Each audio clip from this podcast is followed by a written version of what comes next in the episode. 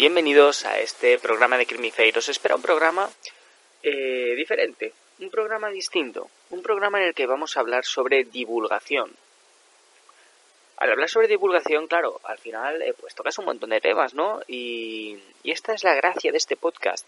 No vamos a hablar de una sola cosa, sino que al final desvariamos y empezamos a hablar un poquito de todo, ¿no? Hablamos un poco de prisiones, hablamos un poco de extranjería, hablamos prácticamente de todo. Así que prepárate para un podcast súper variado, eh, cuyo tema central al final es la divulgación criminológica, porque queríamos analizar cómo la criminología se comparte con el público, cómo se está haciendo, qué tipo de canales hay, cómo hablan estos canales, qué mensajes transmiten y un poco qué sabe el público sobre todo lo que la criminología puede enseñar y sobre todo lo que la criminología puede aportar. Aquí me despido, os dejo ya con el programa y espero que lo disfrutéis muchísimo.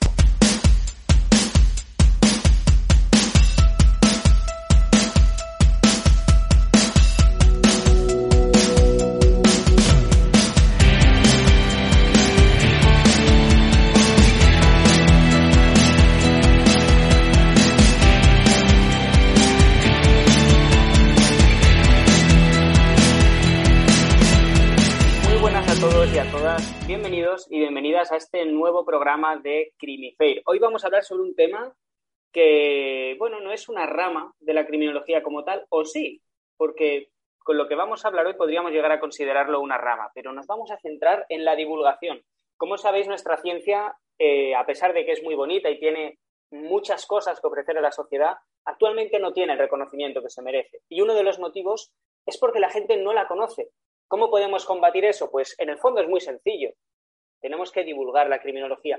Y hoy estamos aquí con una, podríamos denominar, experta en, divulgación criminológica. Estamos junto con Noelia Medina, que lleva ya tres años divulgando lo que es la criminología. De hecho, podríamos considerarla y se considera criminóloga especializada en creación de contenidos. Muy buenas, Noelia. ¿Qué tal? ¿Cómo estás? Hola, Alejandro. ¿Qué tal? Encantada de estar aquí. La verdad es que es un tema súper interesante y que seguro que vamos a aprender un montón hoy. Totalmente, porque al final, eh, con todo lo que tenemos que ofrecer a la gente, ya no solo eh, cosas que aportarles en su vida personal, ¿no? Como no caer en temas clickbait que salen en los medios de comunicación y a las empresas también, porque al final les interesa evitar determinados delitos en su seno y bueno, ya es que a todo, a la administración, a todo el mundo. Y esto lo podemos hacer primero el primer paso es divulgarlo para que lo conozcan y ya después pues nos irán teniendo en cuenta. Exacto, sí, sí, totalmente. De hecho, creo que tenemos la suerte de no ser la primera ciencia que está en esta situación, porque la psicología también pasó por, un proceso similar y al final, pues oye, a base de, de esto, de hablar con altavoz, ¿no? que resonara su voz con eco, acabaron posicionándose en esta sociedad. Yo pienso que la criminología tiene potencial para hacer exactamente lo mismo.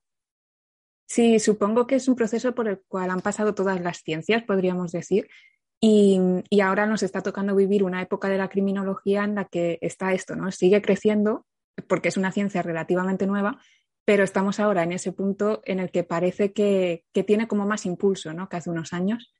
Totalmente, de hecho, las cuentas, estoy viendo que las cuentas de divulgación criminológica ahora quizá desde más o menos inicios de la pandemia, un pelín antes puede ser, empezaron a subir como la espuma. Eso sí, tú empezaste en un momento, tú fuiste en plan bicho raro, porque empezaste, empezaste hace tres años, cuando prácticamente nadie divulgaba criminología, nada más que revistas científicas, pero que no la divulgaban más allá de las fronteras de la ciencia, sino para los mismos criminólogos y criminólogas.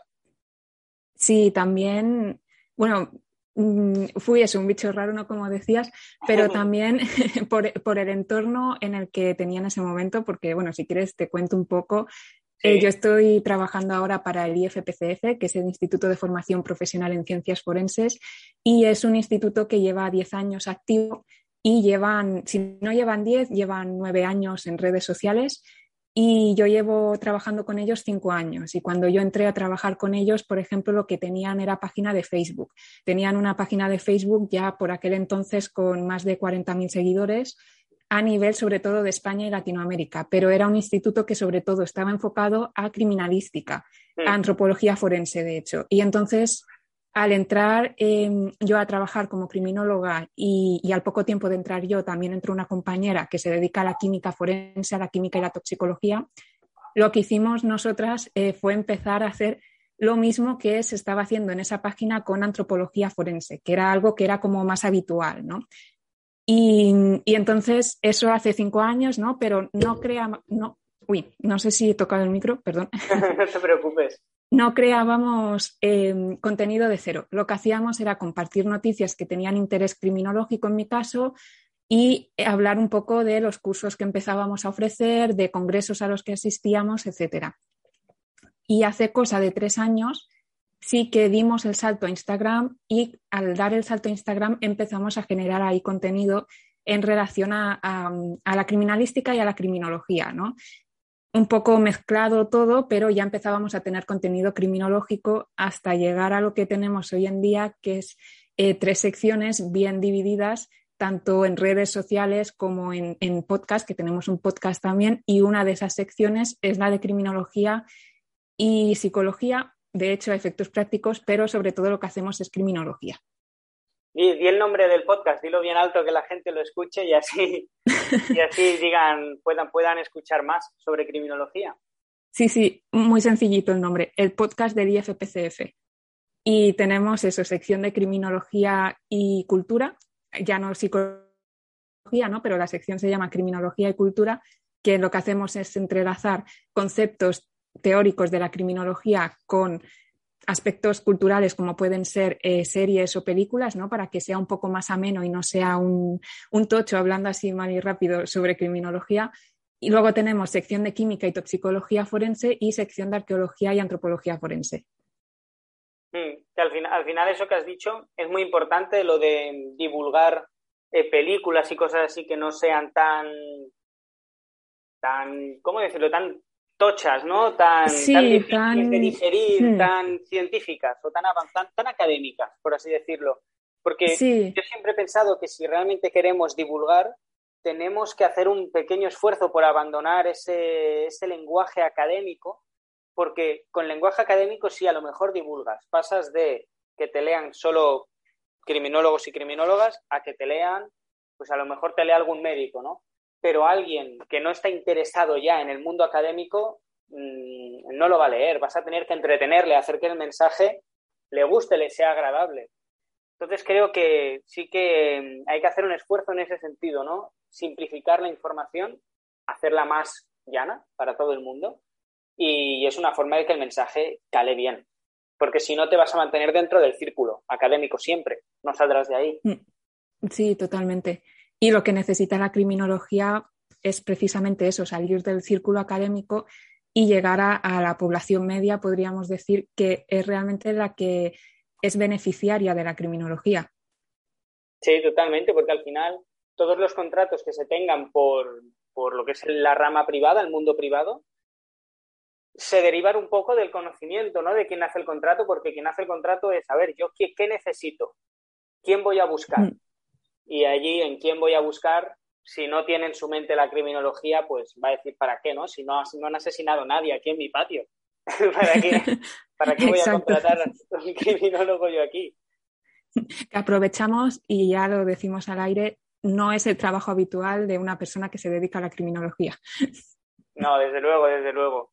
Eso yo creo que hay que repetirlo hasta la saciedad. Criminalística, quién ha cometido el delito, criminología, por qué lo has hecho y no lo vuelvas a hacer. Básicamente, en resumen, y la víctima, y la víctima también. Sí, criminología sería más prevención. O sea, podríamos enfocar la criminología como destinada a, la prevención del delito, ¿no? Analizar todos los aspectos del delito desde antes que se cometa incluso hasta después, ¿no? ¿Qué pasa con todos los actores implicados? Como decías, la víctima, em, el, el, que comete el delito, ¿no? Y por qué comete el delito, etcétera. Y criminalística es toda la ciencia auxiliar a, la resolución de un delito, pero un delito en concreto, no los asesinatos en general, sino un asesinato, ¿no? Para que quede claro. Sí, un caso concreto. José Bretón, por ejemplo, ¿no? De Ana Julia. Hmm. Criminología es mucho más en general. ¿Por qué los asesinos delinquen? Bueno, pues vamos a intentar de alguna manera prevenirlo. Claro, hay delitos que, claro, aquí ya me estoy metiendo más en todo lo que es el mundo de la prevención, que es súper amplio. Pero claro, hay delitos que los puedes suprimir o evitar con, pequeñas actuaciones que incluso un ayuntamiento podría hacer, ¿no? Estoy hablando ahora de prevención situacional. Pues, por ejemplo, mm. eh, yo que antaño, ¿no? En mi época adolescente era muy fan de los videojuegos, pues antes los videojuegos te venían dentro de la cajita. Tú ibas a un supermercado y estaba la cajita y dentro estaba el disco, claro. Si robabas la cajita, te llevabas el disco. Ahora ya no lo hacen así, las cajitas de exposición están vacías. Si te las llevas, no te llevas nada, los discos los tienen protegidos. Esas hmm. pequeñas medidas ya son prevención. sí, todo, todo esto que os toca las narices, entre, entre comillas, ¿no? hay, seguramente hay un profesional de la criminología detrás. Que no podáis entrar tapones a conciertos en las botellas, ¿no? Este tipo de cosas. Sí, porque al final eso es prevención, prevención del crimen. yo creo que la buena prevención es la que no se nota, se nota cuando hmm. falta. Cuando está, a ver si te puede molestar, ¿no? Alguna de las medidas, pero sobre todo es algo que se nota cuando no está. Es como una web, una web que está adaptada, a veces no notas que está adaptada porque navegas normal, pero cuando no lo está, que es incómoda, que no, que los botones no están en su sitio, ahí sí que te das cuenta de la falta de adaptación, ¿no? Pues yo creo que aquí un poco lo mismo. sí, sí. Eh, que hablando otra vez de todo esto, hoy en día, con la cantidad de fuerza que tenemos gracias al mundo digital, es cualquier persona, y esto cualquier oyente que, lo, que nos esté escuchando y que tenga conocimientos en criminología, puede coger lo que sabe y compartirlo. Mm. Necesitas algo de seguridad en ti mismo, pero, pero es algo que también hay que trabajar sí o sí, porque al final al público te vas a exponer tarde o temprano y estás ayudando a la ciencia también a, a crecer. Sí, que esto, por un lado, puede ser muy beneficioso, ¿no? Porque como estábamos viendo en los últimos años la criminología ha tenido un impulso brutal y ha sido gracias precisamente a esto, a las redes sociales, a, la posibilidad que nos da de que como personas, cada uno, cada una de nosotras podamos divulgar lo que queramos y llegar a un público grande de personas, pero a la vez también como consumidores de este contenido nos pone en la necesidad de, de, ser críticos ¿no? con lo que estamos consumiendo, digamos. Porque cualquiera puede divulgar cualquier cosa, ¿no? Es como lo que siempre se ha dicho de, Wikipedia. No te fíes de todo de Wikipedia porque cualquiera la puede editar, ¿no? Pues mm, con la criminología está pasando un poco igual, pero en general podríamos decir, al menos yo diría que es, que es beneficioso este impulso que le estamos dando. Sí, eso sí que tienes razón, ¿no? Que a veces hay gente que, que divulga sin quizá haber investigado el tema a fondo y eso puede hacer que no sea consciente de los sesgos que precisamente evitas cuando te metes en una investigación, analizas los datos, de dónde vienen, cómo están hechos, como tal. Eso sí que puede ser, en cierto modo, un riesgo. Que oye, mira, este, esto también quiero hablarlo, el tema de las noticias, cuando sale una noticia, de hecho me has dicho que fue lo, primero que hicisteis, a mí me parece esencial cogerla y hacer un análisis criminológico. En Criminology lo intentamos, no siempre, no siempre tenemos tiempo para analizar todas las noticias que salen, pero es que a veces hay cada titular y cada, cada desarrollo de la noticia que lo notas claramente sesgado, claramente sesgado, todo lo que se refiere al, delito.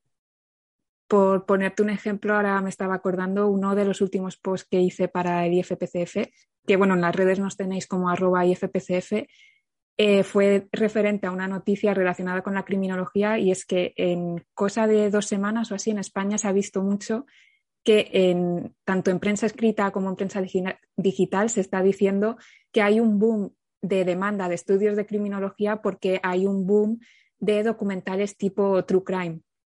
Mm, mm. bueno, quizá no es esta la relación que hay, ¿no? Quizá tenemos algo que ver también todas estas personas que estamos divulgando la criminología o todas las problemáticas sociales. O sea, yo estoy segura que hay muchos más indicadores que están haciendo que las personas opten por criminología mucho más allá que eh, que haya eh, cuatro documentales sobre True Crime en Netflix. Sí, totalmente. Que ahora me has recordado también a la frase esta que viene, viene ahora mismo al ruedo, la de criminología. Buah, entonces no te, no te faltará trabajo. Con, la de, con la de delincuencia que hay hoy en día no te faltará trabajo. sí, sí, te faltará trabajo. Sí te faltará, sí, créeme que sí. Sí, sí. Pero bueno, eso, eso por desgracia es la situación que tenemos y la, tenemos que combatir. Yo creo que uno de los grandes motivos de nuestra falta de, inserción laboral es la enorme confusión que se tiene con, entre criminología y criminalística. Precisamente creo porque criminalística se posicionó mucho antes. Entonces, claro, venimos nosotros con un nombre similar y, es como cuando conoces a un gemelo y de repente te encuentras al otro, ¿no? Y dices, vale, pero ¿en qué os diferenciáis uno y otro? Porque yo no os distingo. Ya me pasó, me pasó una vez una situación un poco así. Y estaba en mis tiempos mozos, cuando iba al gimnasio también de adolescente, yo siempre hablaba con un, con un chico, con un compañero mío, un amigo, y el desgraciado nunca me dijo que tenía un gemelo, no me lo dijo nunca. Y un día me encontré al gemelo, que era un poquito más delgado. Y yo dije, hostia, ¿qué le ha pasado? Oh, qué raro. Bueno, voy a hablar con él. Digo, hey, ¿qué tal? Me mira súper raro, como diciendo, ¿qué hace este tío hablándome? Y claro, yo le dije, oye, ¿qué te pasa? ¿Qué te pasa? ¿Por qué, ¿Por qué estás así distante? Y me dice, pero vamos a ver, ¿tú quién eres? Y hasta que no llega a la conclusión de que era su gemelo, madre mía. Pero bueno, me estoy, me estoy desviando yo ahora. De... Sí, no, no, pero sí que pasa un poco igual, que desde fuera es lo típico de soy criminóloga, ah, pues entonces ves muchos muertos, ¿no? O haces autopsias. Mm, no, señora, no, no veo muertos. O sea. Sí, sí, yo en primero, nada más entrar en primero, primer trimestre, ya me lo preguntaron. Bueno, ¿ya has visto ya algún cadáver o qué? y yo, pues, pues no, de verdad es que no todavía no lo he visto y no creo que lo vea. Al final sí que lo vi porque en una asignatura nos, llevaron a una autopsia. Pero era sí, más hay una salida. Sí, nos lo enseñaron más bien porque querían demostrarnos todas las carencias que puede haber en un proceso criminal. Bueno, en un proceso criminal no, ya me entiendes, en un proceso penal. Hmm. Em, y claro, pues nos enseñaban todo sobre la prueba, ¿no? Las alteraciones que puede haber de la prueba, las carencias en su valoración, todo lo que al final tiene interés criminológico y pues nos llevaron a ver una autopsia como bonus, ¿no? Bonus extra. Sí. Estuvo, bien.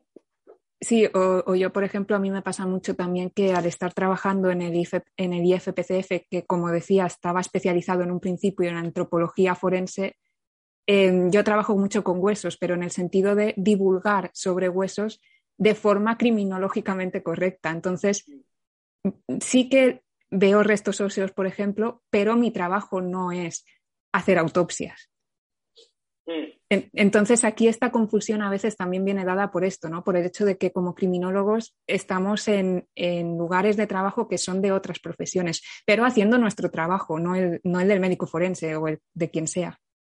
Sí, eso alimenta de un poco todavía más la confusión, mm. ¿no? Yo creo que también contribuimos nosotros mismos a, pero bueno, es normal porque tenemos unas funciones muy concretas que en el fondo, a ver, mm. yo creo que se adaptan a cualquier, a cualquier sector, porque cualquier sector necesita un poco los conocimientos que nosotros le podemos aportar. Puedes trabajar, como hemos dicho, ¿no? Desde trabajar para Danone, puedes, puedes, trabajar todo lo que es la parte de seguridad y esto, hasta mm. trabajar con huesos. Lo malo es, desde mi punto de vista, que las universidades no te no sales de la universidad, mejor dicho, capacitado para muchos de los trabajos a los que puedes optar. Sales como con un batiburrillo de conocimientos generales, pero luego no son lo suficientemente específicos ni fuertes para meterte en algo concreto que requiere de especialización, ¿no? Sí, sí, sí. Y de hecho sales y no tienes una idea clara de todas las salidas profesionales que tienes. O sea, yo, yo por ejemplo, que, doy clases de criminología muy introductorias, siempre le, digo a mi alumnado que una de las salidas es el diseño. Y se quedan como criminología y diseño. Bueno, tienes diseño de espacios, de prevención del crimen mediante el diseño de, espacios, ¿no? Una plaza, por ejemplo, o farolas. Tienes luego diseño en redes de, divulgación, ¿no? Lo que estamos haciendo arquitectura de prisiones, tienes un montón de salidas relacionadas con el diseño que en la universidad, por ejemplo, ves cero o, te lo cuentan como se hace esto, pero no te plantean la posibilidad de que tú trabajes de esto. Totalmente. Mira, ahora que has hablado de, criminología ambiental, a mí en la carrera lo único que me enseñaron de esto fue la teoría de la escuela de Chicago. Ya está. Todo lo demás Ha sido, ha sido investigación propia y, lecturas propias, pero es eso, ¿no? Para la mayoría de empleos a los que sueles poder optar, no, no sales preparado. Luego no hay un máster ideal porque en el fondo necesitas un poco conocimiento de esa otra ciencia y coger, ¿no? Y unirlo a tu base, a tu ABC criminológico para, para, para darle tu enfoque, ¿no? Y acaba pasando, bueno, iba a decir que acaba pasando un poco lo que nos ha pasado a nosotros dos, por ejemplo, que es que te obligan a formarte en criminología y en otras cosas para poder llegar un poco a lo que a ti te gusta, ¿no? Por ejemplo, criminología y derecho y marketing o criminología y diseño audiovisual y psicología o lo que sea. Y al final tenemos un, un pupurri de cosas que desde fuera parece que no tiene sentido, pero a nivel de formación personal es lo que necesitábamos.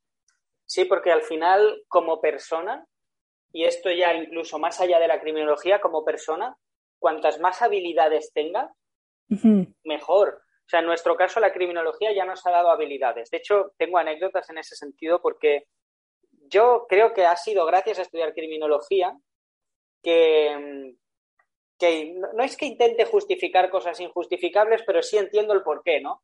Y cuando le explico a alguien el porqué, me dice, pero ¿cómo justificas esto? Y yo, si no te lo estoy justificando, pero hay un porqué, o sea, no, no sale de la nada, ¿no? Como, ¿Por qué esta, incluso me pasa con amigos, es que no sé por qué esta persona le ha hecho esto hasta otra, ¿no? No estoy hablando de asesinato ni nada, sino un feo entre amigos. Hmm.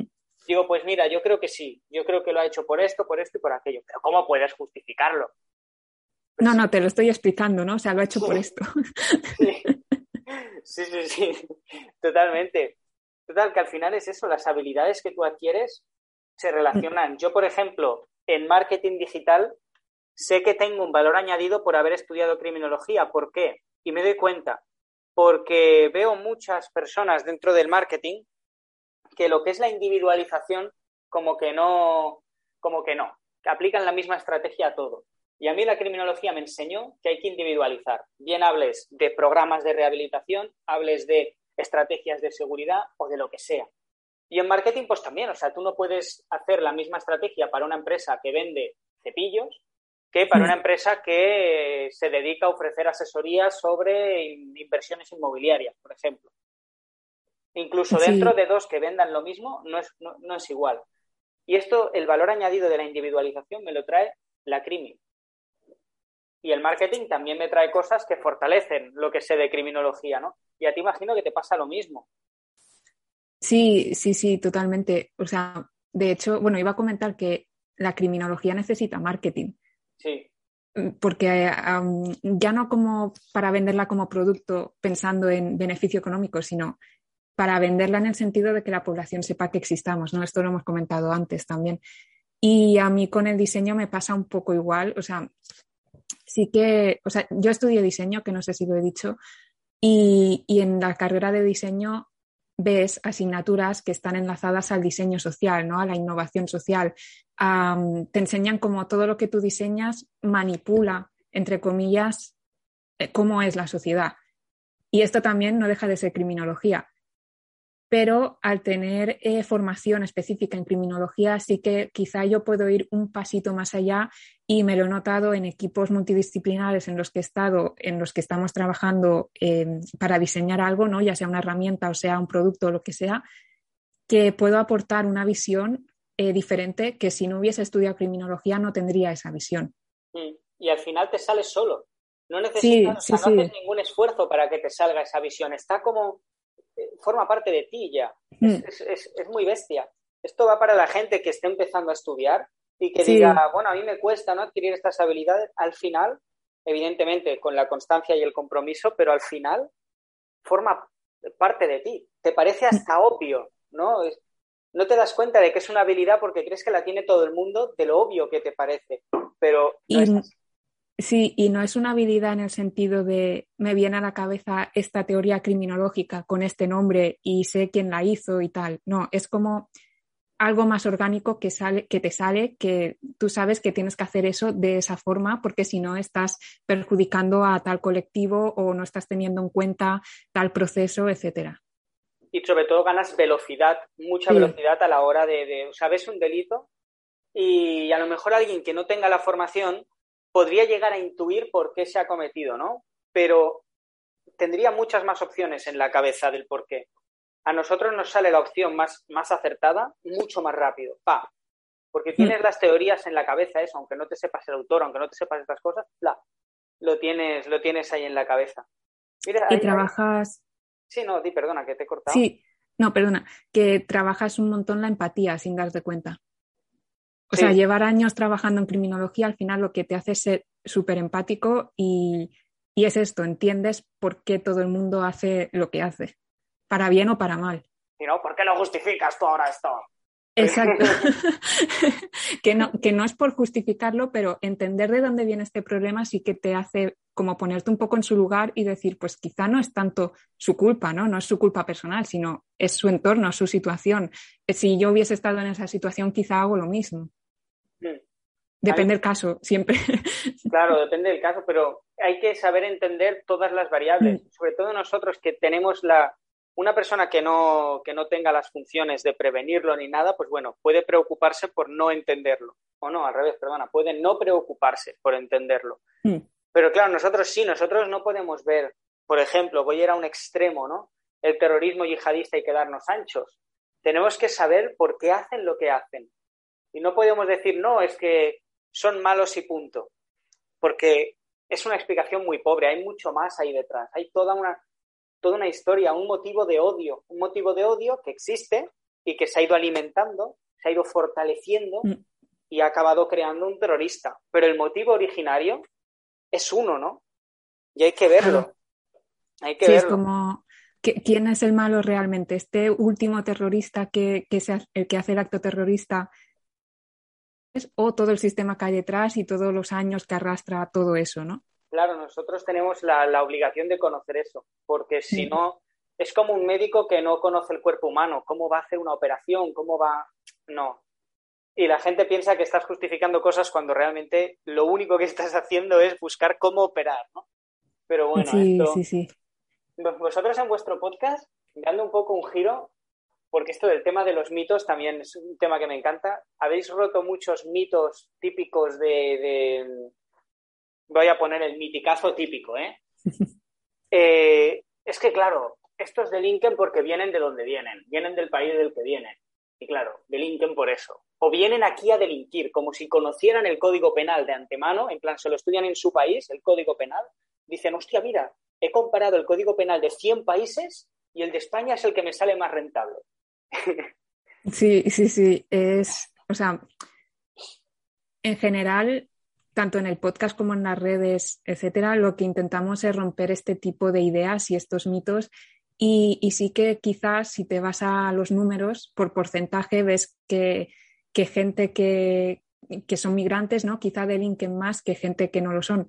Pero quizá la explicación no es el hecho de que sean migrantes, sino el hecho de que están aquí sin ayudas, son clase baja, no tienen forma de vivir, ¿no? Y, no es el hecho de que vengan de fuera, sino es el hecho de que, de que no tienen otra forma de vivir.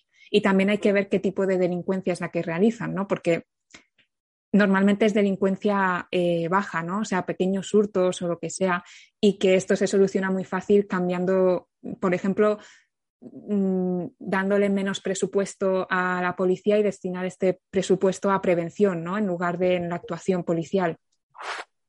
Sí, al final hay que, hay que tener esta visión integral pero el problema es que a la gente, cuando ante los problemas, una respuesta simple te tranquiliza. Tienes la mente tranquila porque dices, ah, vale, ya, ya lo he entendido, ya estoy tranquilo.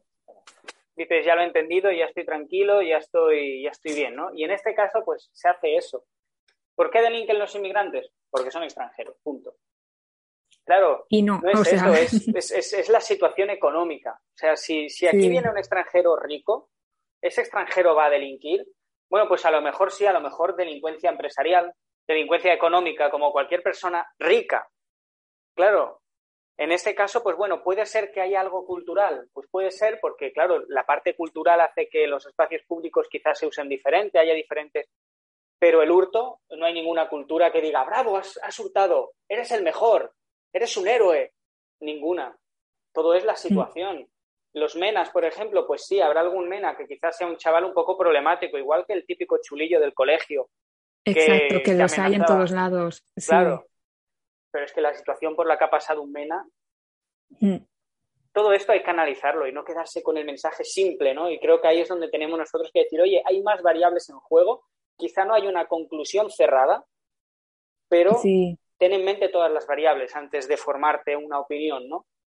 Y luego también está el tema de, la persecución, ¿no? O sea, si tú ya vas con la idea de que los menas, por ejemplo, o personas migradas en general delinquen más, tanto como sociedad como cuerpos de seguridad, etcétera, van a ir más con el ojo puesto en esa persona. Mm. O sea, es como todo se enlaza con todo, ¿no?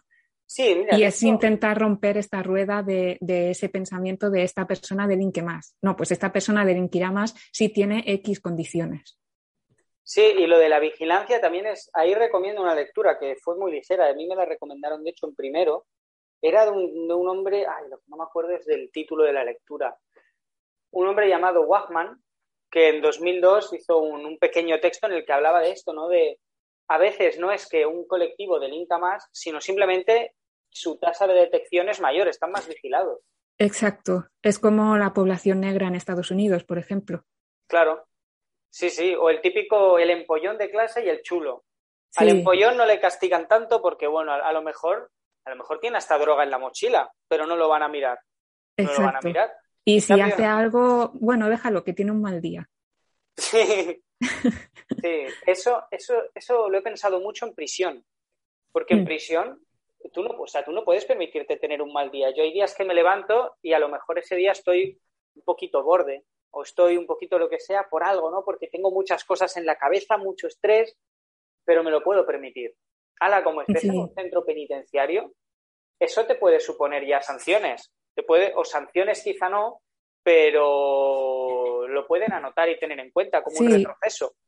O a nivel social, que ya no sino el centro, sino que tus compañeros te juzguen por, no sé, por estar deprimido y no levantarte de la cama, ¿no? Eres como el eslabón débil, entre comillas. Bueno, y además los rígidos horarios que hay ahí en prisión. Mm. mira, están saliendo tantos temas. Lástima que no sea el tema central de, de hoy, ¿no? sí, es verdad, nos estamos desviando. Volvemos a la divulgación si quieres. Yo es que por mí hablaría de todos los temas por separado, pero claro, tenemos que. Claro, hablando de divulgación es normal que salgan temas. salgan temas de este tipo, que los estamos divulgando precisamente, ¿no? Ahora mismo. Sí, sí, exacto. Yo creo que algunas revistas en criminología no, no las voy a criticar porque creo que hacen muy buen trabajo, pero sí que creo que alguna debería buscar ese enfoque más al público general, ¿no? Porque las que hay actualmente tienen una misión muy clara desde mi punto de vista, que es generar conocimiento para enriquecer a la criminología. Pero me mm. falta alguna que lo que haga es decir, vale, la criminología sabe esto y se lo voy a demostrar al público. Con titulares sencillos, textos sencillos, que evidentemente la gente no se va a leer una introducción, una metodología, unos resultados. Eso se lo leerá a alguien que ya tenga cierta formación científica o que le interese. De hecho, ya hay gente que le interesa que la metodología se la salta y los resultados también. Entonces, imaginemos, ¿no? Me falta eso. No sé si tú piensas lo mismo en este sentido o cómo lo ves tú. Sí, yo creo que bueno, de hecho esto es algo que a veces también se nos critica, ¿no? Por ejemplo, por estar haciendo divulgación en redes sociales, parece como que le quita seriedad a lo que es la criminología en sí. O lo típico que dicen que, la ciencia se hace en los papers, ¿no? Que la criminología debería estar en los papers más académicos, más formales, o, en revistas de renombre, revistas para un público que ya eh, sabe de criminología, ¿no? Como decías. Pero creo que también es importante lo que estamos haciendo, que es acercar el conocimiento más teórico a personas que no tienen ni idea.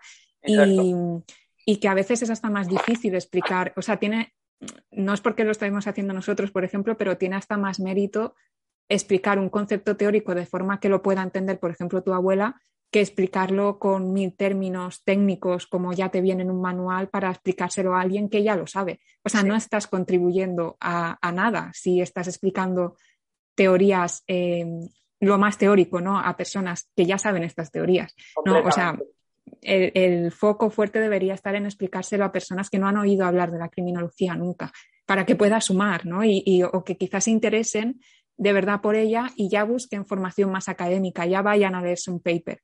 Pero si compartimos un paper sobre prostitución, quizá eh, no lo va a leer casi nadie, ¿no? Lo va a leer un 1% de a quien lleguemos. Si hacemos eh, criminólogo analiza la serie Sky Rojo y ahí ya metemos eh, teorías sobre prostitución, pues quizá llegamos a más gente. Claro, esto una vez hablé con, con una persona que escribe libros de criminología y me lo comentó, ¿no? Me dijo, a mí más de una vez me han dicho que lo que escribo no es académico o me han echado en cara que no hmm. tiene un enfoque académico. Dice, y me lo decían como si me tuviera que ofender y yo lo que dije es, ya lo sé, es que es mi intención. Yo no quiero que me leas tú o que me lea el profesor, el catedrático. En... No, yo lo que quiero es que la gente vea el libro y diga, wow, me interesa, lo compre y todo el conocimiento que la, que la criminología ha generado lo adquiera. Porque es que si no, el círculo no crece, que es lo que decía.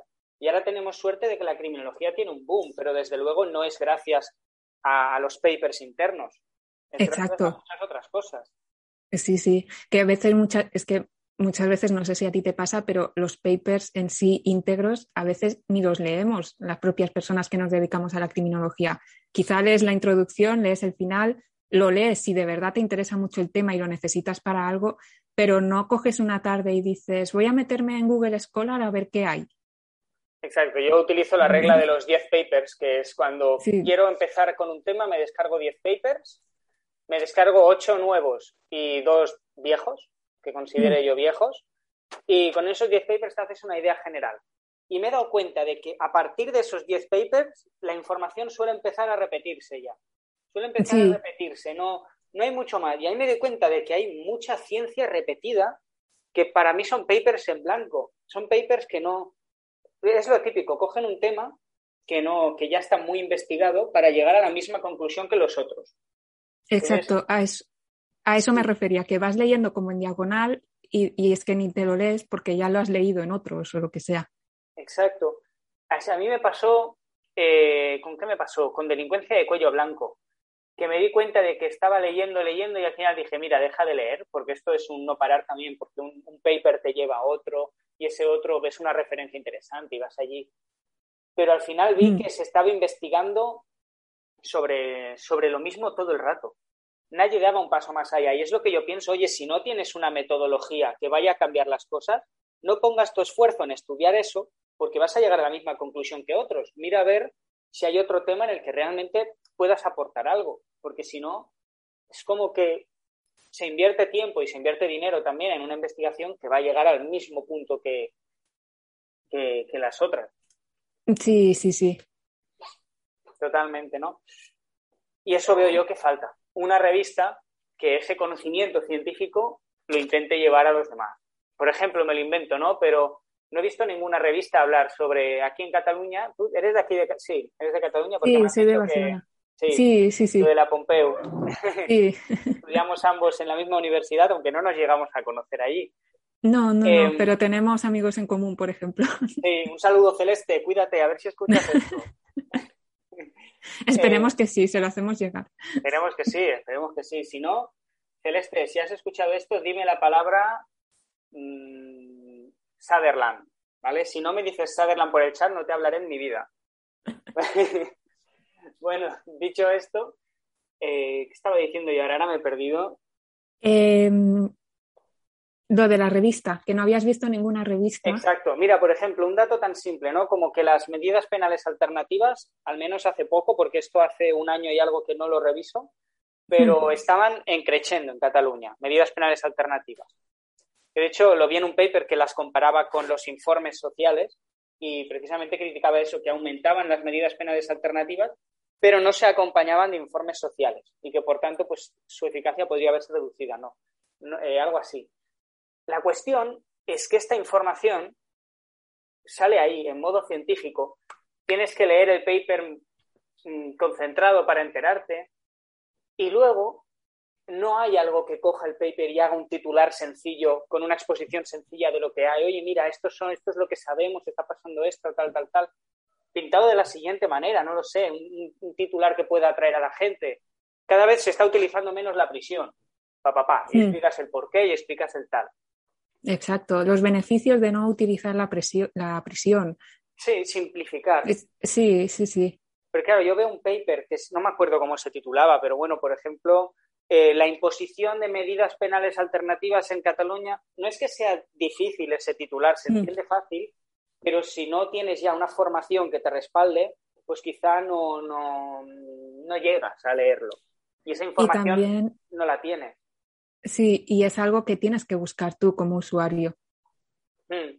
O sea, quizá no es una noticia que, te vaya a venir en la prensa escrita, ¿no? O que, o que, vayas a abrir Twitter y te vaya a venir, a no ser que estés siguiendo eh, cuentas especializadas, no te va a llegar esa información. Exacto. Por eso a mí me gustaría una revista, claro, esto es muy teórico, ¿no? O muy abstracto, mm. pero creo que a la, a, la, a la, divulgación en criminología le falta darle un par de vueltas a eso. Un par de vueltas a eso.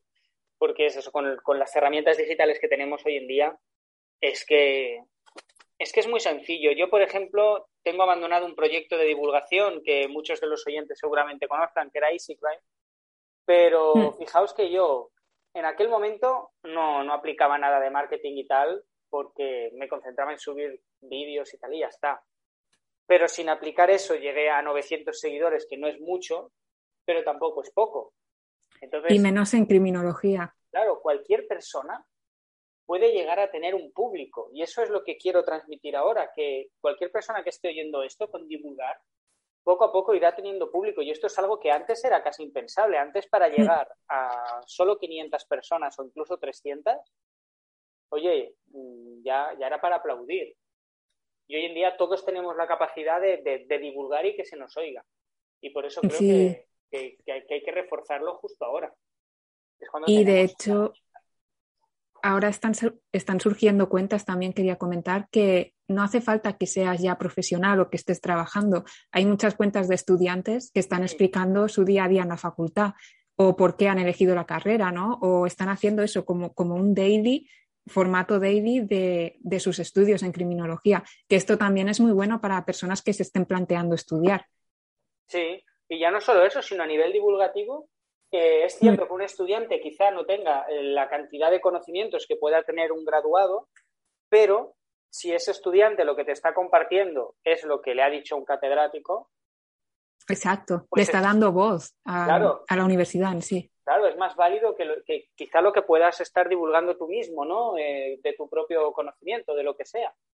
Mm. Entonces, esto lo digo porque sí que más de una vez he escuchado el típico comentario de, Buah, este es estudiante, este no, lo que divulgue no, no, no tiene ni idea, ¿no? No, pero puede ser hasta más útil. O sea, realmente eh, tu época estudiantil, digamos, es una época en la que estás súper actualizado, estás más al día que, en cualquier momento, incluso, en mm. general. Sí, cierto. Sí, sí. Sí, porque los profesores te dan la, información actualizada porque cada uno trabaja de lo que te explica o, investiga mm. lo que te explica. Entonces, forzosamente tiene que estar. Yo, por ejemplo, hay conocimientos que tengo que como voy tan liado no he podido actualizar, entonces la imagen que yo tengo es la que se me transmitió quizá hace dos años y medio, ¿no? Exacto, sí. Y francamente ahora mismo desconozco si la situación es la misma, con lo cual si yo ahora tuviese que hablar de eso, tendría otra vez que ponerme al día antes de hablar. Mm. Claro, y la criminología ya lo tiene. sí, y es eso, va tan rápido la criminología que un conocimiento que a mí se me dio hace cuatro años ahora es prácticamente inservible. Sí, totalmente. Mira, hostia, se me ha ocurrido un tema ahora sobre divulgación también. No es un tema, es un tema, te lo juro, ¿eh? que me da mucha rabia, que es el mal uso de los conceptos, porque me lía. No sé si te ha pasado alguna vez, yo te voy a decir lo que a mí me pasó, ¿eh? fue con delincuencia sexual. Hubo un tiempo que me dio, que no me lo enseñaron en la carrera para variar, pero hubo un tiempo que me dio como una especie de obsesión por los delitos sexuales. Buah, los quería investigar, los quería investigar. Y hice, apliqué mi regla de los 10 papers. Cuando me dio por empezar a esquematizar, enseguida me di cuenta, digo, hostia, todos me están hablando de delincuente sexual y me dicen la reincidencia es tal, era 20 y poco, eh, estos datos son tal, cual, bla, bla, bla. Y yo digo, claro, pero me están diciendo delincuente sexual. Digo, aquí, de, aquí me están hablando de acosadores, abusadores, agresores, de, quién me están hablando, ¿no? Exacto. Y veía que cuando me di cuenta de esto, volví a revisar algunas investigaciones y utilizaban términos, pues como si fueran lo mismo, agresor, abusador, eh, delincuente sexual, tal. Hostia, eso yo creo que luego empeora la calidad de la literatura científica. Empeora la calidad porque no sabes de qué está hablando. Entonces, como no lo sabes, coges ese dato, lo aplicas en tu estudio y sin ser consciente, a lo mejor estás hablando de otra cosa que no es. Y también son términos que se van actualizando y van cambiando. Ahora, por ejemplo, en agresión sexual quizá incluiríamos los piropos por la calle. Hace 20 años impensable, exacto, sí, sí. Claro, ahora se han unificado este, este año, ¿no? Fue que lo hizo Irene Montero, mm. o no, sí, ha sido este año. Este sí, no estoy muy puesta, pero me suena que sí. Sí, sí, juraría que sí, que ha sido este mismo año que se ha unificado todo.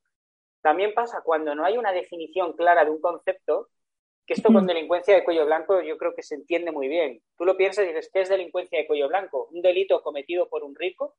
¿Un delito cometido por una empresa? ¿Un delito cometido por alguien que no es rico, pero es un delito típico de clase alta? Claro, hay como millones de definiciones, ¿no? Si hay violencia, deja de ser white collar o sigue siendo white collar el típico maestro vudú que te da la cartita cuando sales del metro que te dice voy a solucionar todos tus problemas en una sesión, eso es cuello blanco si es una estafa, que igual no lo es, nunca lo he probado, todo se ha dicho. Claro, ahí pasa que cada autor tiene su definición y van construyendo una literatura que parece que hable de lo mismo, pero no, porque a lo mejor uno te mm. está hablando de la delincuencia en las empresas y el otro de gente que es rica y delinque por su cuenta pero no te dicen que hablan de cosas diferentes, lo deduces tú por las cosas que escriben. Y eso perjudica porque parece que hablen de lo mismo, construyen conocimiento, pero en realidad se está alejando de la realidad, porque cada autor construye conocimiento desde una base diferente. No sé si te ha pasado alguna vez algo similar con algún tema que hayas investigado tú y hayas visto este problema que parte de la definición de un término. Sí, eh, estaba pensando ahora que más que del término, a veces se me he encontrado con problemas de traducciones o, ya no traducciones de, un idioma a otro, sino en el, propio español.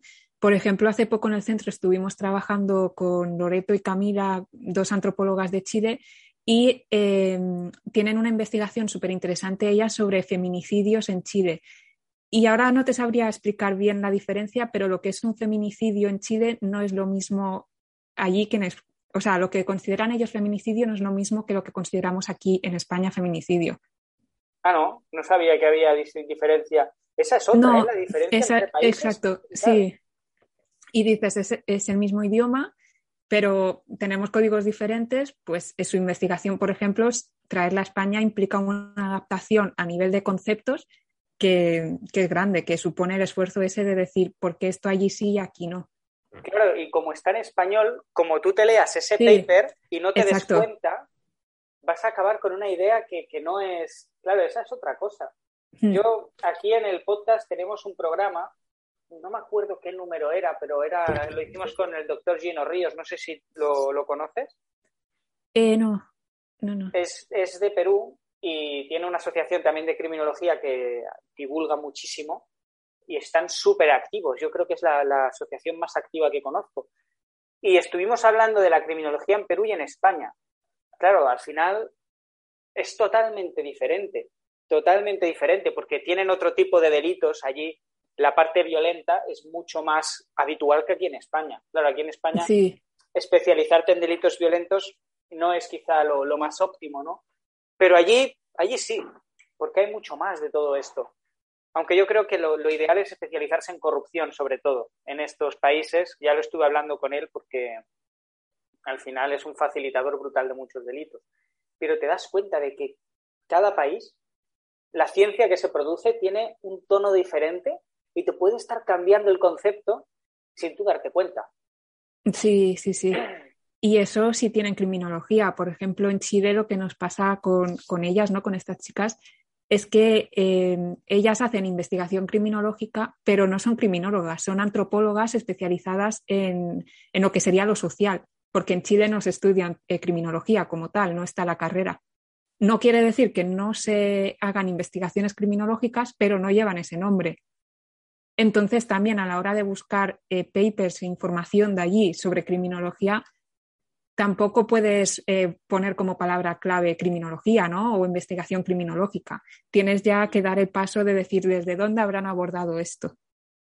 Mm. Sí, totalmente. Además, sí que es cierto que lo comentó, lo comentó una vez con Gino, hablando en privado, mm. que, que, allí las universidades prácticamente no enseñaban criminología. En México sí, en México se ve que en México, tiene muchísima actividad académica, pero en otros países de Latinoamérica son muy poquitas las personas que tienen formación en, en criminología, cosa que aquí nos suena, nos suena extraño, porque está como ahora en auge y están todas las universidades formando criminólogos con asignaturas muy dispares por cada, por cada región. Un criminólogo de Galicia no tiene nada que ver con uno que se haya formado, yo qué sé, en Sevilla, por ejemplo. Exacto, sí, sí. Y todo eso también hace que no tengamos un perfil claro. Que creo que eso también nos perjudica en el fondo un poquito. Porque no tenemos un perfil que digas, vale, el criminólogo sabe esto. Abarcamos mucho. Sí, y dentro de la criminología luego también por donde te especialices. Eso a mí me pasa mucho, por ejemplo, que yo tiré por la rama de biología y psiquiatría forense mientras me estaba formando, aunque luego ya ahora profesionalmente me dedico más a, la divulgación ¿no? y la creación de contenido. Pero, por ejemplo, yo al haber estudiado biología y psiquiatría forense como rama, no tengo los mismos conocimientos que compañeros míos que estudiaron eh, sistema judicial, ¿no? O que se fueron por estadística y, más la parte social. Y, somos todos criminólogos, ¿no? Pero dentro de, ser criminólogos tenemos perfiles totalmente diferentes. Mm. Pero totalmente, sí, sí, hay algunos mucho más em, psicólogos. Bueno, psicólogos sí. Sí, es que psicológicos no, porque son personas, ¿no? Una persona no es psicológica. Claro, porque son más de la rama psicológica. Pero tampoco somos psicólogos. O sea, ahí también tenemos un problema porque, vale, sé de esto, pero no puedo diagnosticar, ¿no? A efectos prácticos no soy psicóloga, ni mucho menos. Claro. Claro, totalmente. Oye, antes has dicho que una de las cosas que os gustaba también era hablar de películas. Sí. Me parecería brutal, porque no sé cuánto tiempo quedará de programa, porque no me lo indica el programa. El, eh, sí, el programa no me indica cuánto tiempo falta de programa. Suena un poco redundante, pero pero sí, em, me molaría empezar a recomendar películas o series. Alguna que tú digas, mira, yo creo que esta tiene unos puntos criminológicos muy interesantes. Mm, pues no, a ver, tirando por lo fácil, una que recomiendo siempre mucho es Breaking Bad. Supongo que la habrás visto. Mm, bueno, vi algunos capítulos al principio. Vale. vale, bueno, ya es como una que ha visto mucha gente, ¿no? Pero mucha gente no se da cuenta que tiene mucho contenido criminológico y en Breaking Bad, por ejemplo, ves lo que es la, clase de las clases sociales, ¿no? El que implica ser de clase baja, el que implica que, por ejemplo, en etiqueta de este no sirve para nada, ¿no? Por ejemplo, los dos protagonistas, uno es un profesor que tú piensas es profesor de instituto, es una persona bien, entre comillas, no va a ser delincuente, no va a, ser, no va a tener rasgos psicopáticos, ¿no? Y en cambio es el que eh, tiene pocos escrúpulos, podríamos decir, y en cambio la persona que desde un principio tienes como etiquetada de marginado social, de típico chaval que se droga, que no es bueno en los estudios, ves como a nivel de principios tiene muchos más principios que, que el otro personaje, ¿no? Están ahí contrapuestos y a medida que avanzan los capítulos, ahí tienes muchas teorías criminológicas. Mm, yo, una que vi hace poco, que, que aunque al principio pueda parecer que no, que no tiene relevancia criminológica, o que sí la tiene, quizá, es el juego del calamar. No lo digo ah, por, el, por, el, juego en sí, ¿no? que son personas que están endeudados y tal, no lo digo por eso, que quizás sería lo más evidente, sino porque muestra, y hay muchas series coreanas que lo muestran, eh, el tráfico de personas. ¿Por qué? Porque una de las grandes protagonistas del juego del calamar es norcoreana y está en Corea del Sur, ¿no? Y te habla de, de, su historia, cómo pasó del sur, bueno, del norte al sur. Que eso es toda una, toda una rama de, de la criminología, porque es muy denso ese, ese contenido. Pero para pasar de Corea del Norte a Corea del Sur no pueden pasar por la frontera. Y eh, la misma protagonista lo dice, está vigiladísima y es cierto. ¿Qué tienen que hacer? Tienen que ir a China, es el único país vecino que hay. Y China tiene un convenio con, con Corea del Norte para repatriar a todos los que pille. ¿Y qué te, dice, te dice la protagonista? Te dice, ah, yo he llegado aquí, pero a mis padres los detuvieron en China. ¿no? Son pequeñas cosas, pero pero ya te está hablando de tráfico de personas, te está hablando de la realidad del tráfico allí, porque todo eso se mueve por contrabando, que evidentemente mm. solo pueden moverse de un país a otro de forma ilegal, porque si no, no les dejan salir. Y son pequeñas cosas que están ahí y, no se ven normalmente. Se pasan por alto, ¿no? Nos centramos en, en que matan a la gente y tal, pero hay cosas de trasfondo en la realidad de cada una de esas personas que, que tienen relevancia criminológica. Sí, y el juego del calamar ahora estaba pensando, a mí cuando la vi me recordó mucho a Parásitos, también coreana. No sé si la has visto, pero si no, también recomendadísima, que es una película en la que ves eh, cómo la clase social alta, digamos, trata a la clase social baja, ¿no? Y las consecuencias que tiene esto. Mm. Y que es un poco lo que se ve también en el juego del calamar, que ves la forma en la que delinquen unas clases y otras. Ves a los ricos eh, apostando con personas como si fuesen caballos, ¿no? Y ves a, la clase baja eh, que es capaz de matar por supervivencia. Sí, eso es verdad, que se ve lo de los caballos es cierto que además se pone mucho énfasis en el juego del calamar eh, eso, ¿no? Que en las primeras escenas están apostando para ver qué caballo gana y luego ya por, por las últimas recuperan el recurso, ¿no? No es ningún spoiler esto, no os preocupéis, no es ningún spoiler. De hecho, es evidente, es evidente que detrás del juego de calamar hay dinero. Sí. Así que. Y bueno, ya a estas alturas yo creo que ya la ha visto casi todo el mundo. Sí, y si no, no ya no es spoiler. No os preocupéis que, que, no os voy a spoilear, no os voy a decir que, que muere X personaje. no, es cachondeo, es cachondeo. Mm. Pero hay muchas pelis, otra que a mí me llamó la atención, y esto sí que es un poco topicazo, pero es que realmente es así, fue la de Joker, porque va poco a poco mostrándote, mm. ¿no? Cómo, cómo la lo que me gusta de esa peli, o lo que yo vi en ella, es el modelo biopsicosocial del delito. Porque mm. sí, es un tío que ya parte de una situación psicológica un poquito peculiar, pero es un poco su interacción con la sociedad, esa incapacidad por escalar la que poco a poco le va hundiendo en, voy a hablar claro, le va hundiendo en la mierda. Y al final él sale, pues, sale siendo el Joker de todo esto. Mm, y me recuerda ese modelo biopsicosocial del delito. Sí, por esa parte sí, pero a mí, por ejemplo, Joker no me gustó en su momento. Y, y, sí que es cierto que tiene este modelo psicosocial bastante bien construido y que parece que querían llegar a buen puerto, pero me da la sensación que les ha quedado un producto que estigmatiza eh, los problemas mentales, ¿no? las patologías mentales.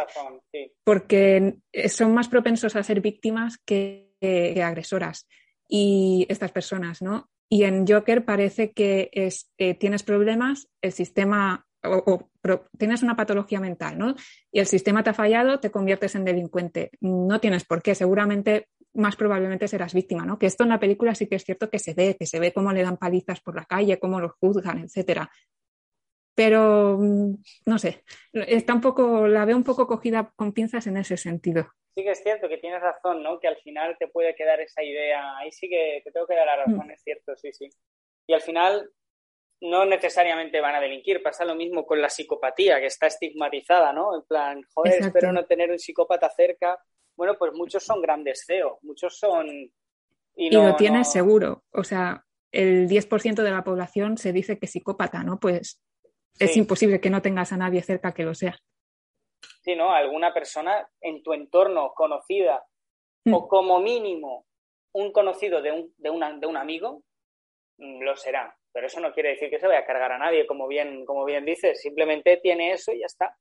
Y, puede obtener, puede, puede, hacer cualquier otra cosa en su vida. Mm. O sea, no, no necesariamente va a ser el psicópata, te vas a cargar a alguien, ¿no? No tiene, de hecho, es un poco lo que decías, muchos son grandes CEOs, son dirigentes, es como que tienen esa mente fría, esa falta de empatía que a veces necesitas para dirigir a, grandes grupos de población, ¿no? Mejor o peor, o sea, pero ahí está. Podríamos llegar a pensar incluso en un mejor manejo del estrés por el tema de las emociones.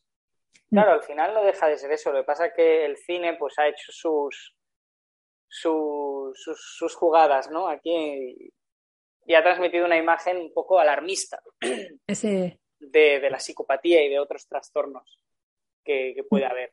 Que por cierto, hablando otra vez de esto, y mira, aprovecho, para divulgar sobre, sobre el tema, las medidas de seguridad, conozco, a, bueno, conozco a varios abogados, pero hay muchos que dicen que para sus clientes han preferido una pena que una medida de seguridad, porque decían que al final tú con la pena tienes mucho más claro cuándo vas a salir y tienes mucho más claro qué va a pasar que con la medida en sí, que está más orientada a eliminar tu peligrosidad, ¿no?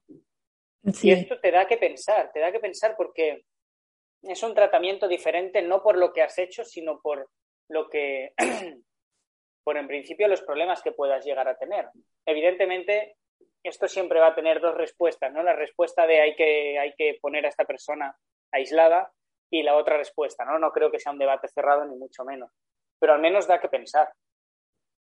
Sí, sí, totalmente. Estamos también en una época en la que parece que eh, volvemos a reformular todo lo que es sistema penitenciario y, medidas de prevención ¿no? y, la, reinserción social. Mm. Mira, que de eso también, una de las cosas que peca la universidad, creo, es que en todo esto lo que enseña lo veo un poco vacío. Veo muchos mm. estudiantes que, mm, que, claro, cuando intentan defender un poco el paradigma de la rehabilitación, los profesores les han inculcado bien el tema de la rehabilitación, cómo funciona y tal, pero les faltan herramientas para llegar a defenderlo adecuadamente. Les faltan datos, les faltan que todo eso al final es lo que decimos, te lo da el nutrirte de, conocimiento tú mismo. Y aquí entra en juego, por eso, por eso lo digo, una cosa que también has dicho al principio, que es la de no solo divulgar contenido científico, sino divulgar eh, congresos que se estén haciendo, darle bombo a eventos, darle bombo a charlas, darle bombo a todo esto que ya son, que ya existen y tú lo que haces es, pues la audiencia que tú tengas, les ayudas a, que tengan conocimiento de ese evento y puedan actualizar su conocimiento, profundizar, etcétera. Eso en Criminology Fair lo intentamos hacer todo lo posible. Crear eventos, eh, promocionarlos, todo para que todos tengan ese conocimiento actualizado y más profundo, ¿no? Creo que es importante. Sí.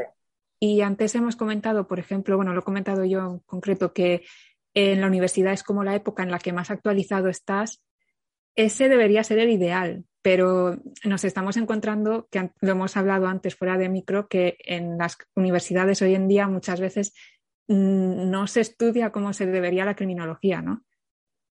Sí, desde mi punto de vista, yo creo que creo que mi universidad es buena, ¿vale? Que fue la, la mm. Pompeu Fabra, pero sí que es cierto que desde mi punto de vista noté bastante repetición en algunas cosas. Me gustó que me repitieran mucho las teorías criminológicas, porque creo que, bueno, eso me ayudó quizá a interiorizarlas bastante, pero hubo asignaturas que yo creo que sobraban.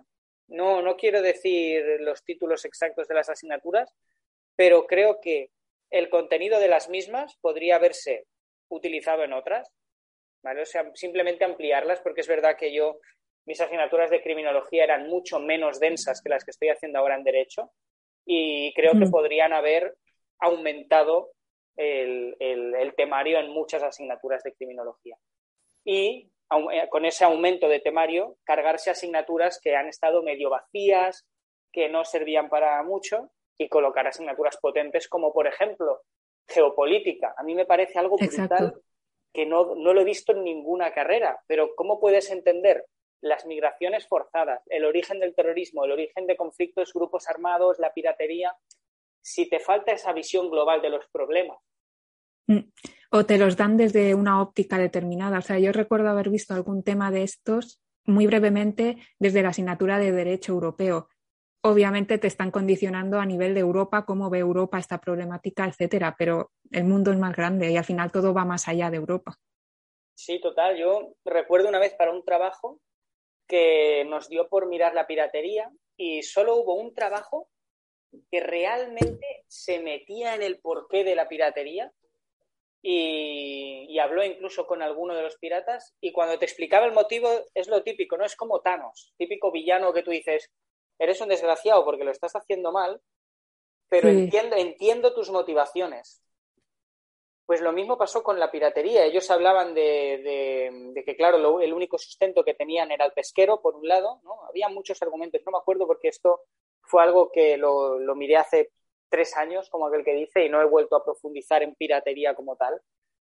Piratería no informática, ¿eh? Ya, me, entiendes. Piratería de... los típicos piratas, pero versión moderna. Sí, piratas, piratas del Caribe, en el Cuerno de África y todo esto. Sí, sí, sí. Eh, claro, su único sustento era la pesca y se la estaba robando no sé qué país. Entonces, pues lo que hacían era atacar a los barcos que les estaban quitando el pescado a los, a los pueblerinos. Bueno, un montón de cosas, ¿no? Y, y, ahí es donde ves que depende de la óptica desde la que te lo enseñan, cambia mucho una cosa u otra. Y esto lo veo mucho, ¿sabes dónde lo veo? En derecho.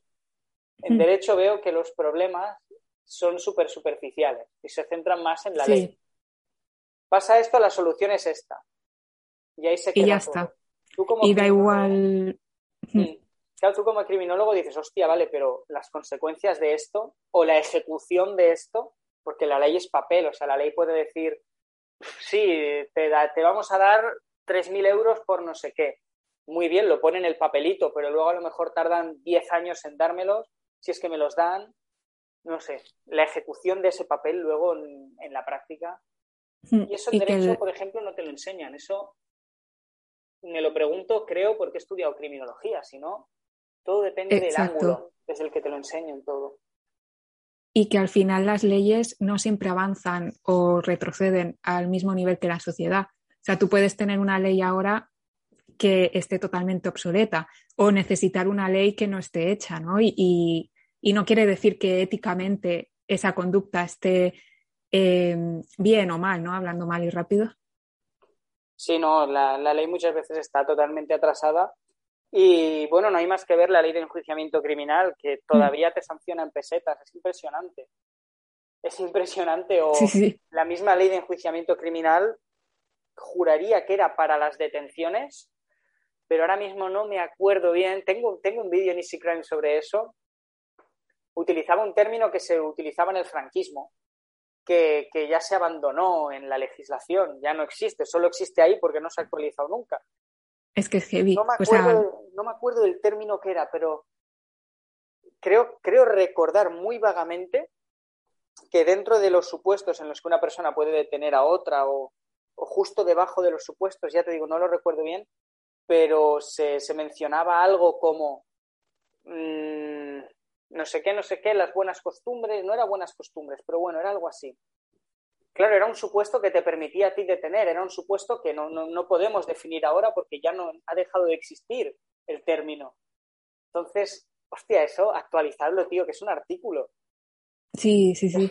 que es comprensible que actualizar ese tipo de legislatura cuesta, ¿no? O sea, se necesita tiempo, pero a estas alturas que sigamos teniendo términos del franquismo, o ya no términos en sí, sino ideologías, mm, choca bastante.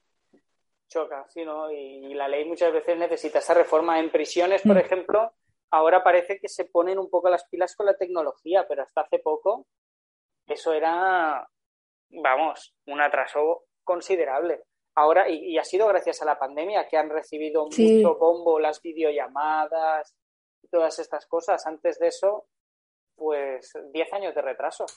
Mm. Y, ahora que dices lo de la pandemia, la divulgación en criminología yo creo que también. O sea, este boom que estamos teniendo ahora, mm, yo creo que es esto, un montón de profesionales que estábamos en casa en la pandemia y dijimos, ¿qué hago? Tengo más tiempo, voy a ponerme a divulgar. De hecho, el podcast del IFPCF surgió en pandemia, porque en la época que nos empezaron a cancelar congresos, dijimos, tenemos esta información, nos han cancelado X congreso, ¿cómo lo hacemos llegar a la gente que iba a ir al congreso? Pues podcast, ¿no? O sea, más fácil que un podcast. Hoy en día no tenemos nada. Nada. De hecho, para los oyentes, ahora mismo yo estoy sentado en mi cuarto con el ordenador, tengo Zoom descargado y simplemente le he enviado a Noelia un enlace que es muy fácil de, de conseguir porque hay un sitio donde pone invitar, clicas y te da un enlace y aquí estamos grabando un podcast. Sí, sí, sí.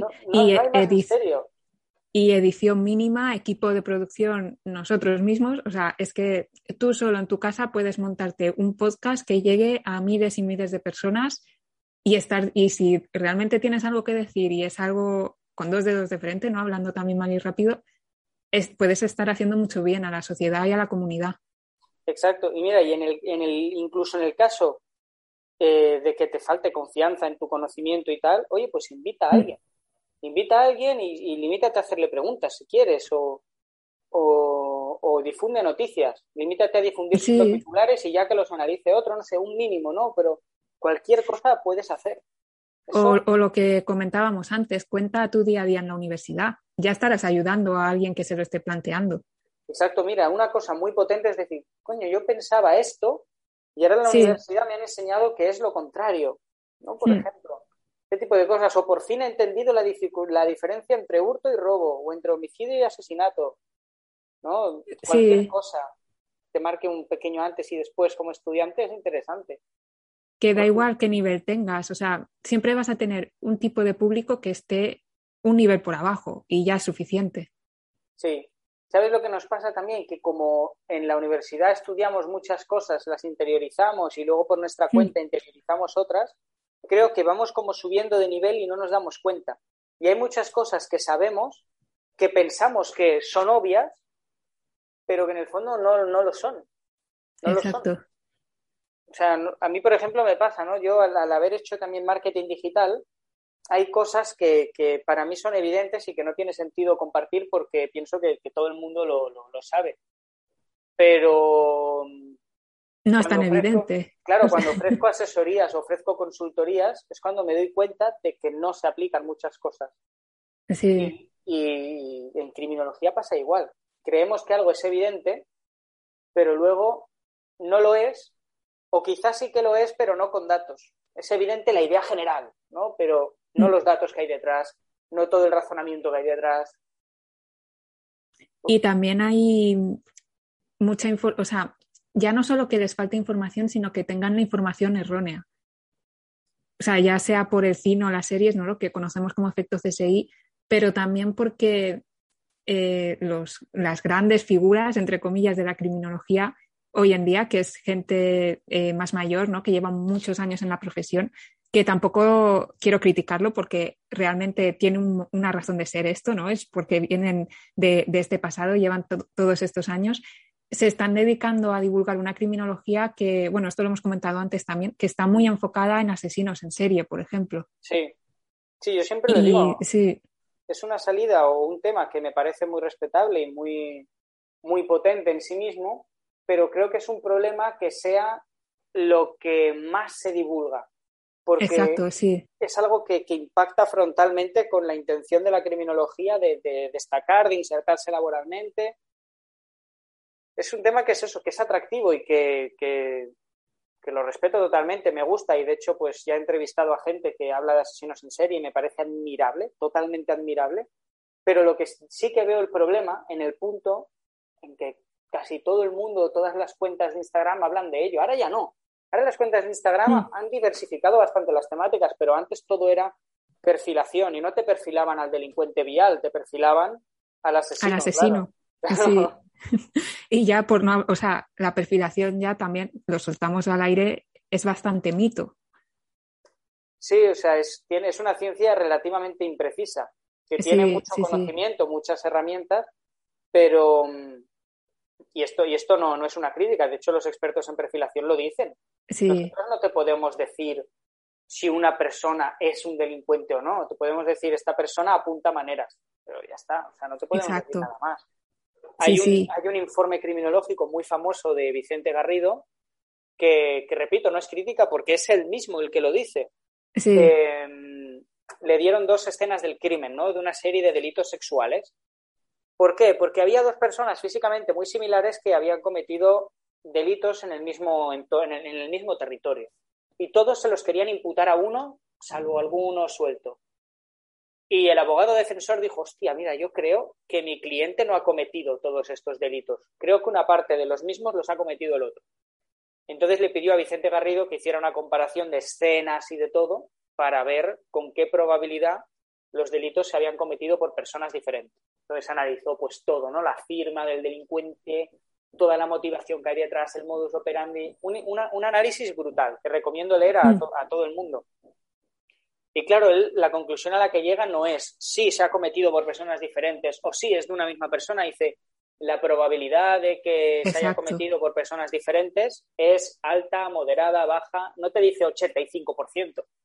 no, no, te, es una horquilla y además hablamos de Vicente Garrido, de una persona que lleva años trabajando, o sea que no es una ciencia, digamos, que se pueda aplicar de, con una metodología concreta, ¿no? Va a depender también de la experiencia de la persona que está haciendo este análisis. Ese porcentaje va a depender, depender de la experiencia que tenga él en ese tipo de casos y lo que él haya visto.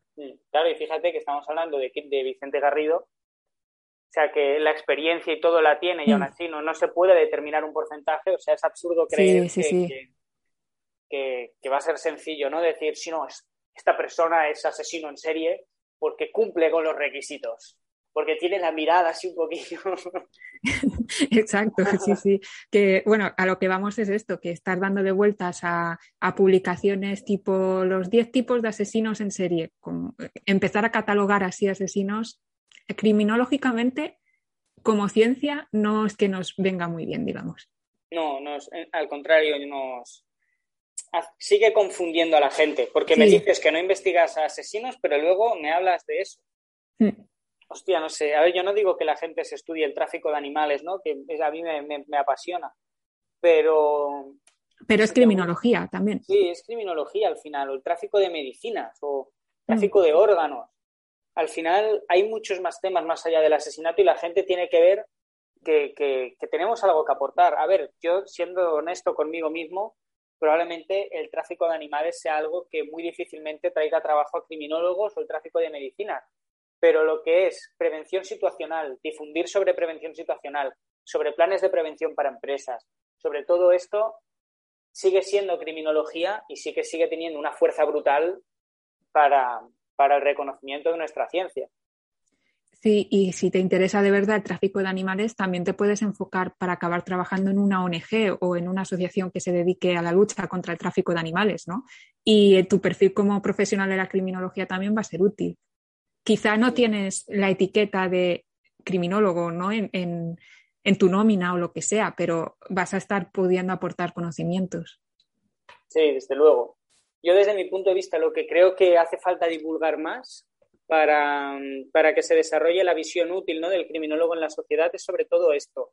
Cosas que realmente le aporten beneficio directo a la sociedad, ¿no? Planes de prevención, eh, mm. estrategias, estrategias policiales que, vayan más allá del mero aumento de la plantilla. Cosas así, ¿no? Que la gente diga, hostia, pues es verdad, esto si se aplicase me interesaría porque mi barrio sería más seguro, viviría mejor o una empresa que diga, hostia, pues mira, ahora que lo dicen mejor, porque mira, hace un año tuve un caso de un trabajador que nos robó un poquito de la caja o lo que sé. Sí, sí, sí. Que en cualquier sitio somos útiles. Solo nos falta que, que realmente la población sepa qué hacemos. Sí, sí, sí, quitar todas estas ideas antiguas que tenemos de asesinos en series, etcétera. y empezar a hacer cosas que ya se están haciendo. O sea, por suerte cada vez ya estamos bastante consolidados, podríamos decir. Sí, poco a poco con el tiempo se está ganando mucho ahora. Eh, con todo el tema de los colegios, las asociaciones y tal, se le está dando mucha más fuerza. Por ejemplo, aquí el, el colegio de aquí de Cataluña, desde que surgió, que no hace mucho, porque yo estaba estudiando para entonces. Yo creo que eh, también. Sí, Claro, eh, nació, nació hace, hace menos de cinco años, creo. O algo por allí. Claro, también han salido, han salido más colegios, han salido grupos, han salido. Está, está poco a poco cogiendo fuerza la crimen. Sí, sí, sí. Que tampoco hace falta estar en un colegio para, para estar siendo útil, ¿no? Como criminólogo, pero que existan ya nos dice mucho. Sí, porque tienen mucho poder mm. de, presencia, ¿no? Un colegio tiene poder. Si se mueve adecuadamente, puede conseguir ah, grandes cosas al final. Y, es lo que decimos, tú como estudiante, por ejemplo, si me estás escuchando y, no eres, y eres estudiante, también puedes hacer mucho. Mm. Eh, colegiarte no, porque creo que tienes que estar graduado, no sé si tienen alguna forma de... Pero es que más allá de eso, tú, aunque no formes parte de ningún grupo, y es que estés tú solo en tu casa con tu ordenador y tus libros o lo que sea, ya puedes ayudar un poco, divulga. Que ves que en Twitter se dice algo que no es, métete ahí y ataca. Y, da igual, te van a atacar, pero da igual, hace falta, alguien lo tiene que decir. Sí, tú piensas que muchos argumentos de los que te van a soltar van a ser irrebatibles porque son muy simples. Entonces, como son muy simples, son sólidos y si tú no le demuestras a la persona que, que el origen de ese argumento es falso, no lo vas a poder rebatir. O sea, que da por hecho que te van a responder cosas que seguramente no sepas contraatacar, ¿no? Sí, y te va a atacar mucha gente, pero también vas a conseguir eh, seguidores y personas que les interese lo que estás haciendo y a las que vas a poder ayudar al final. Sí, totalmente. Bueno, no sé cuánto tiempo llevamos de programa. Me extraña eh, porque creo que llevamos más de 40 minutos. Yo no lo sé tampoco, la verdad. Mm, hemos Quizás empezado, sí. Hemos empezado que eran las once y media, que hemos hablado tú y yo. Luego se habrán hecho sí. 50.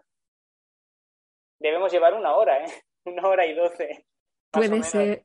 Yo como, como quieras, cuando lo quieras ir cortando. Bueno, yo creo que podemos sacar un tema, un tema más y lo podemos cerrar para que tampoco sea excesivamente largo los más largos mm. que tenemos duran esto, una hora, hora y algo. Vale, genial.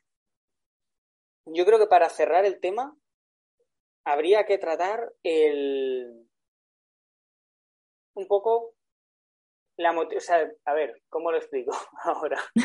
para cerrarlo del todo, el tema de, de, que los estudiantes siempre tienen la sensación de que por más que estudian nunca es suficiente, nunca tienen mm como seguridad en su conocimiento. Y eso es un impedimento para seguir divulgando o incluso para, para, para venderse, ¿no? Hay, hay algunos que llegan a decir, sí, a ver, no, no sirvo para nada en realidad, porque ya ves tú, te puedo decir por qué alguien te ha robado, pero no te puedo evitar el robo, ¿no? Por ejemplo. Claro, sí. Mm, a ver, yo creo que esto al final es quitarse el miedo. Es quitarse el miedo y yo creo que que, consumir contenido de muchos sitios, sitios diferentes, diferentes fuentes, y, listo. Si una persona tiene la, seguridad de divulgarlo, ¿por qué no ibas a poder hacer tú lo mismo? Al final. Claro.